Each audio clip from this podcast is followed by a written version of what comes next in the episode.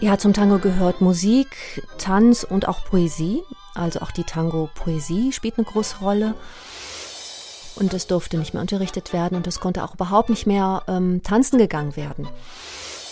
Also auch wer jetzt zum Beispiel weiterhin Interesse hat, das mal zu lernen oder mal auszuprobieren, könnte sich jetzt als festes Tanzpaar anmelden. Man muss nicht im gleichen Haushalt wohnen. Medienwerkstatt Bonn. Podcast. Heute mit Lea Mühle. Hallo. In diesen Zeiten haben viele Menschen ihre sportlichen Tätigkeiten wieder aktiviert. Immer noch ist aber zu naher Körperkontakt verboten. Der argentinische Tango gehört seit 2009 zum Weltkulturerbe.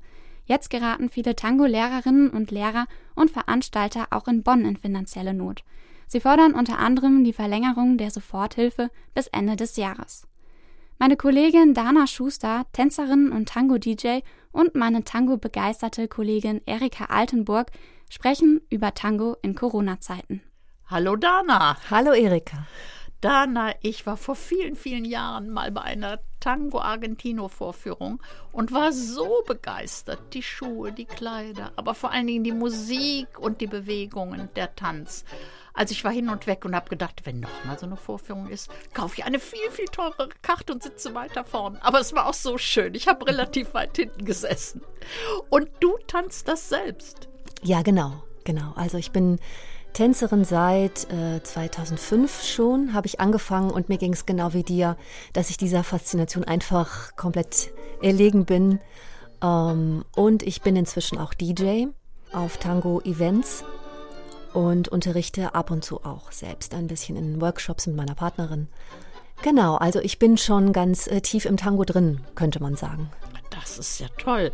Also, wie gesagt, ich finde das so fantastisch, wenn ich die Bewegungen sehe. Und immaterielles Weltkulturerbe, das ist ja was. Und jetzt war ich so schlau und habe nachgeguckt. Seit 2009 ist der argentinische Tango immaterielles Weltkulturerbe. Äh, warum? Ja, genau. Vielleicht kann ich ähm, ein kleines Zitat bringen aus der Begründung. Und zwar wurde es so gesagt, der Tango verbreitet den Geist seiner Gemeinschaft auf der ganzen Welt. Das heißt, es ist eine weltumspannende Kultur, die natürlich in Argentinien entstanden ist, aber die sich relativ schnell auf der ganzen Welt verbreitet hat. Ja, zum Tango gehört Musik, Tanz und auch Poesie. Also auch die Tango-Poesie spielt eine große Rolle. Der Tango fördert den kulturellen Dialog zwischen den Kulturen und ja, wurde dann tatsächlich zum Weltkulturerbe ernannt, weil man das für wichtig genug hielt. Tja, so wichtig und so schön. Und gegenwärtig ist die Situation ja nicht so toll in Corona-Zeiten. Erzähl mal. Ja, genau. Das ist leider so, wie es auch vielen anderen Kulturschaffenden geht, dass auch die Tango-Schaffenden ähm, seit Mitte März sehr stark betroffen sind davon, dass einfach gar nichts mehr stattfinden konnte. Jetzt geht es ganz langsam wieder los mit Unterricht, aber die Tango-Schulen wurden geschlossen, so wie auch allgemein die, alle Tanzschulen schließen mussten. Und es durfte nicht mehr unterrichtet werden und es konnte auch überhaupt nicht mehr ähm, tanzen gegangen werden.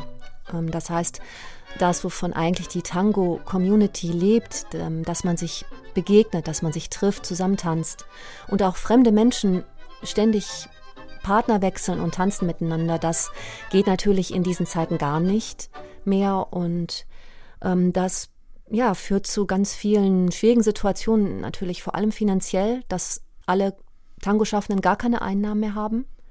Davon bin ich selber auch betroffen als DJ, weil ich natürlich auch ähm, da nicht mehr keine Aufträge mehr bekomme. Ich darf dich gerade mal ja. unterbrechen das sind ja eben oft Selbstständige, die mit sich selber selbstständig sind, wie ich das immer sage. Und da war ja nun der absolute Einbruch. Und wenn da jetzt nichts wieder in die Gänge kommt, ist es ja extrem. Ne? Ich habe übrigens auch gehört, es gibt eine Petition. Ja, genau. Es haben sich ähm, seit dem Lockdown dann einige aus der Tango-Community zusammengeschlossen in Netzwerken und haben gesagt, so geht das nicht weiter, wir müssen uns unterstützen und zwar auch sehr konkret werden. Und was unter anderem dabei rausgekommen ist, ist eine Petition, die im Moment über change.org online läuft, äh, wo einige Forderungen formuliert werden und natürlich auch die Situation dargestellt wird, wie sie im Moment ist. Und möglichst viele Unterschriften sollen gesammelt werden, um nochmal zu verdeutlichen, ja, wie wichtig das ist, diese Kultur zu erhalten. Da können also alle unterschreiben, die so wie ich begeistert sind, auch vom Gucken. Ja. Oder die den Tango Argentino noch nicht kennen, können sich ja informieren. Genau. Und jetzt ist die spannende Frage, was war denn eigentlich oder wie hat sich das Ganze auf Bonn ausgewirkt? Ich erinnere mich, dass ich mal dienstags abends am Rhein war in der Nähe vom Bahnhöfchen und dachte, was ist da? Frauen in diesen schönen Kleidern, Musik, Männer dazu und die tanzen Tango auf dem platten Bodenbelag. Genau, das ist äh, die Open Air ähm, Tango Veranstaltung Dienstagabend, die eigentlich jeden Sommer in Bonn läuft, am Beuler Rheinufer. Ja, das ist jetzt auch dem Lockdown zum Opfer gefallen. Natürlich, das heißt, das wird dieses Jahr nicht stattfinden, so wie auch das große Bonner Tango Festival abgesagt wurde, wo ähm, internationale Gruppen normalerweise anreisen und professionelle Tanzpaare aus Argentinien, die natürlich nicht mehr einreisen können. Und es sind auch viel zu viele Menschen, die auf einem Raum wären. Das heißt, das durfte nicht stattfinden. Und natürlich auch dieses ganze äh, Tango-Unterrichtssystem, wie das zum Beispiel der Harald Rotter macht in der Brotfabrik, ähm, das musste auch über Wochen geschlossen werden. Das fängt jetzt ganz langsam wieder an, mit allerdings sehr vielen Einschränkungen. Auch da gab es natürlich dann gar keine Einnahmen in dieser Zeit. Jetzt muss ich ganz schnell mal ein bisschen Eigenwerbung einstreuen. Wir haben in unseren Podcasts natürlich einiges zu finden über den Tango Argentino. Da kann man sich auch informieren. Aber was jetzt interessant ist, welche kreativen Ideen gibt es denn aus dem Tal oder aus der Talsohle wieder rauszukommen? Ich meine, immerhin könnten ja Paare gehen und sich das beibringen lassen. Ja, also das ist jetzt wieder möglich. Das heißt, die Tanzkurse dürfen wieder anfangen, aber nur mit festen Partnern. Das heißt, ähm, das geht schon. Also auch wer jetzt zum Beispiel weiterhin Interesse hat, das mal zu lernen oder mal auszuprobieren, könnte sich jetzt als festes Tanzpaar anmelden. Man muss nicht im gleichen Haushalt wohnen.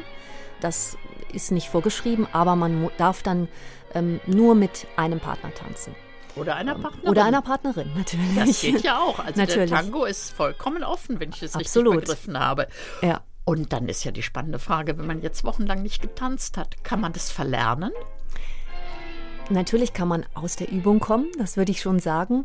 Man kann sicherlich technische Dinge, so wie bei jedem anderen Sport auch, alleine üben für sich. Aber da es ja nun mal ein Paartanz ist, ist das irgendwann dann auch, ja, braucht man einfach den Partner oder die Partnerin dann, dann zum Üben auch. Mir fällt gerade Köln ein. Ich meine, ähm, ich bin schon mal in Köln und ich kenne eine Professorin aus Köln, die lange Jahre jedes Jahr für drei, vier Wochen nach Argentinien gefahren ist, um Tango-Kurse zu machen.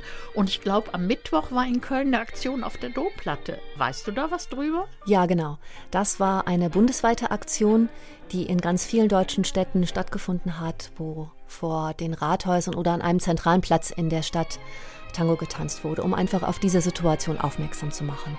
Und natürlich ähm, wünscht sich die Community weiterhin viele Unterstützerinnen und Unterstützer und äh, die Petition mit zu unterzeichnen wäre natürlich ein ganz, ganz großer Wunsch. Das ist der Ausblick, denke ich. Oder gibt es noch mehr zu sagen zum Ausblick?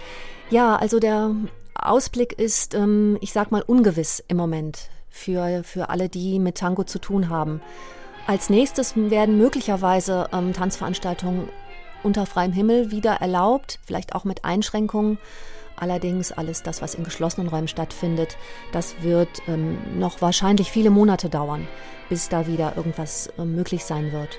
Es gibt Ideen, die auch formuliert worden sind und die an die, zum Beispiel an die Bürgermeisterinnen und Bürgermeister auch herangetragen worden sind, dass man vielleicht sowas wie eine Sommerbühne in den Städten, also eine Open-Air-Sommerbühne veranstalten könnte, wo dann verschiedene Menschen vom Tango oder aus anderen Kulturbereichen auftreten können, um einfach auch die Kultur weiter am Leben zu erhalten. Ja, Dana, dann hoffen wir alle auf einen optimistischen, positiven Ausblick. Und du bist unsere absolute Expertin. Ich danke dir. Ja, sehr gerne. Wenn Sie sich jetzt für den Tango Argentino interessieren, denken Sie auch an die Petition. Vielleicht beteiligen Sie sich. Den Link dazu finden Sie auf unserer Seite medienwerkstattbonn.de. Das war der Podcast aus der Medienwerkstatt Bonn. Heute mit Lea Mühle. Bis zum nächsten Mal. Medienwerkstatt Bonn. Mehr Beiträge auf medienwerkstattbonn.de.